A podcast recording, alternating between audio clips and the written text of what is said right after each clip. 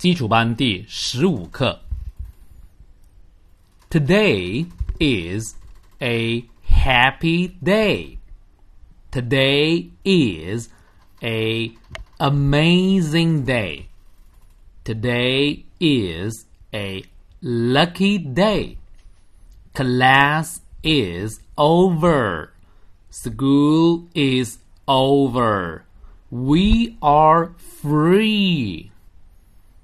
I want to go shopping. I want to play. I don't want to do homework. 看生字，today 今天，happy 开心的，amazing 美妙的，lucky 幸运的，over 下课了， 完了，free 自由的，go shopping 去购物，play 玩，homework 上节课学过了，功课我再读一次。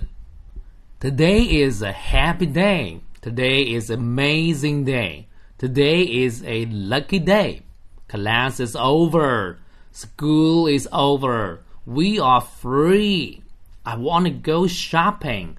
I want to play. I don't want to do homework.